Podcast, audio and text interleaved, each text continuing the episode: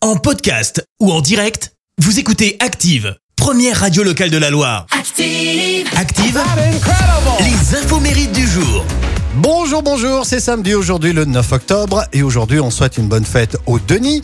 Que s'est-il passé un 9 octobre Eh bien en 1890, Clément Adair est le premier homme à faire décoller un avion avec un moteur à hélice.